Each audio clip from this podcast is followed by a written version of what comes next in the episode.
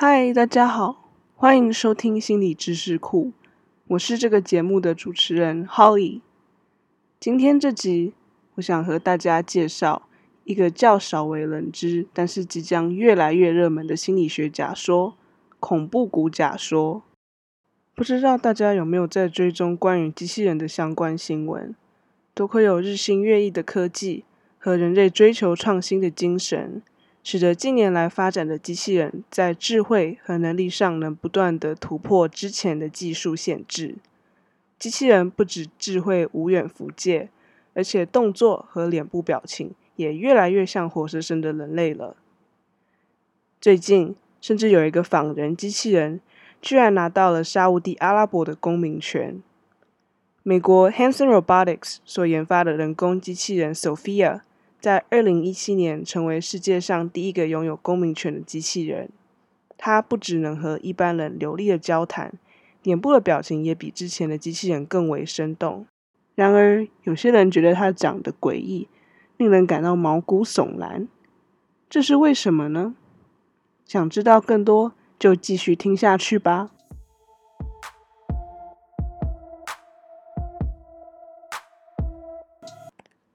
接下来的节目会拆成几个层次。首先，我会先和大家解释什么是恐怖谷假说，再来和大家举几个不同恐怖等级的恐怖谷假说例子，最后再来叙述恐怖谷假说的延伸之处。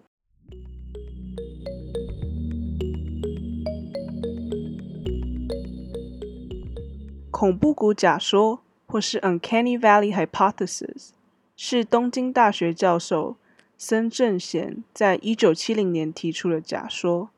森教授透过观察机器人和人类的互动，发现人们比较喜欢长得像人类的机器人，但是当机器人太像人类时，人们却会对它产生恐惧和排斥感。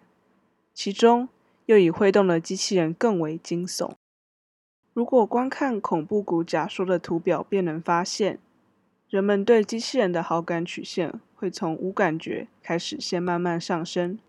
直到达到曲线的第一高峰，差不多是在人机器人有百分之六十像人时，便会开始骤降，直到百分之八十像人时已经跌到谷底了，才会又开始上升。恐怖谷所描述的，即是从百分之七十五到九十像人之间，人们对机器人的负好感。或恐惧的现象，而森教授认为，仿人类的人形机器人 （humanoid） 之所以会带给人恐怖的感觉，是源自于人们渴望生存的本能。似人非人的人形机器人会让人联想到尸体和僵尸，因为两者和人形机器人一样，动得很不自然，且讲话诡异，因此大脑会反射性的产生恐怖的感受，促使人们逃离这个情境。其他学者则提出，人们可能排斥人形机器人的原因，则是由于人形机器人比较不像一般我们所认识的工业机器人，而更像真人。因此，人类在观察人形机器人时，便会拿衡量人类的标准来检视人形机器人。然而，现今的技术仍然无法达到能将机器人做得更像电影《银翼杀手》（Blade Runner） 中的拟人机器人 （Android）。如此逼真，因此在长相如露出机械构造和不自然的头发和皮肤，以及动作如僵硬的肢体语言和不自然的脸部表情及空洞的眼神上，人形机器人便会露出身为机器人的蛛丝马迹，而这些非人特征的线索们加总起来，便会带给人们看似像又不像人的毛骨悚然的感觉。导致人们排斥与人形机器人接触，而后者的解释因经由其他学者的实验所认证，因此较为大多数的学者们所接受。再来，我来为大家介绍关于恐怖谷的例子吧。像是前面提到的人形机器人 Sophia，就是落在恐怖谷的机器人。Sophia 虽然能与我们流利的沟通，有明显的脸部表情。而且眼睛也会转动，但是它毕竟还是不够像人类。Sophia 甚至曾口出狂言，在创造者 David Hanson 问他是否会消灭人类时，即使 Hanson 先生已经小声的提示他要说不，Sophia 仍然回答他会消灭人类，仿佛是电影《终结者》中的邪恶人工智慧天网 Skynet 附身，真是太可怕了。而恐怖谷假说也能被应用在非机器人的类人主角上。去年上映颇受观众负评的电影《猫》（Cats） 就是个很好的例子。电影中的所有猫咪们都是有 CGI 的猫身体和演员们的人脸，这个组合使观众极为排斥，并给予这个相当卖座舞台剧的电影版非常负面的评价。而使观众们对猫如此反感的原因，正是因为这些 CGI 猫咪有蛮逼真的猫外观，但是它们带着人脸，且肢体动作非常不像猫咪。反观的，为什么许多人童年的玩具洋娃娃和老一辈的人喜欢的布袋戏中所用的布偶，就不会让人感到恐惧呢？前者是因为大部分的洋娃娃做的不会很像真人。一眼看去就知道是假的，所以人类不会用衡量人类的准则来看待洋娃娃。而极度像人的布袋戏偶之所以不被排斥的原因，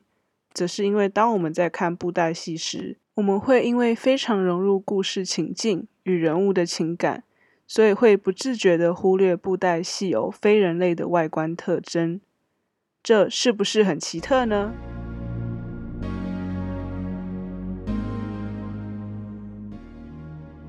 然而，恐怖谷假说之所以是假说而不是理论，就是因为它仍然遭受到许多人的质疑。有一些学者以并非所有人都畏惧人形机器人，因每个人的个人偏好和生活经历都有所不同，所以全盘否认恐怖谷假说的存在。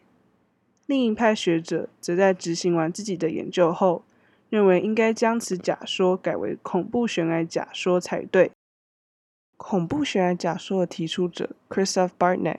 石黑浩、秋田纪博和神田宗行教授们设计了个实验，运用真人修图后肤色变绿的真人、人形机器人、拟人机器人、电绘人像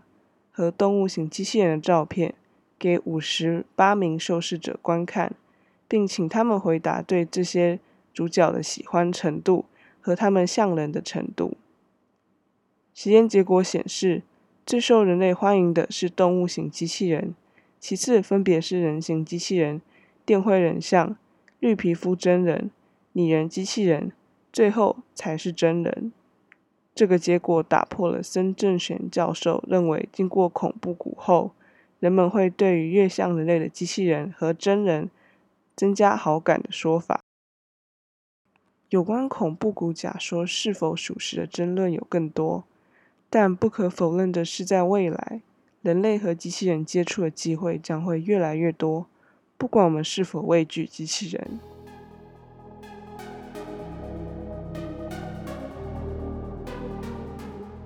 最后，来为大家做个总结：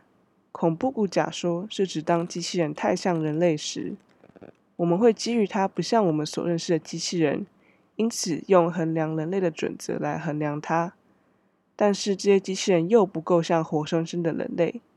因此使我们感到恐惧或害怕。虽然每个人能接受的仿真程度不同，但是如果未来的机器人研发者想拉近人类和机器人之间的距离，则应当把研发的焦点从长相越像真人越好，转移到功能越像人更好。透过改善机器人的情绪表达、与人互动模式以及与人培养感情的能力，才能使大众对机器人的接受程度提高，并愿意和机器人一起相处。我是这个节目的主持人 Holly。如果你也喜欢心理相关知识，欢迎订阅我们的频道。你的支持是给我们前进的动力。下次再见，拜拜。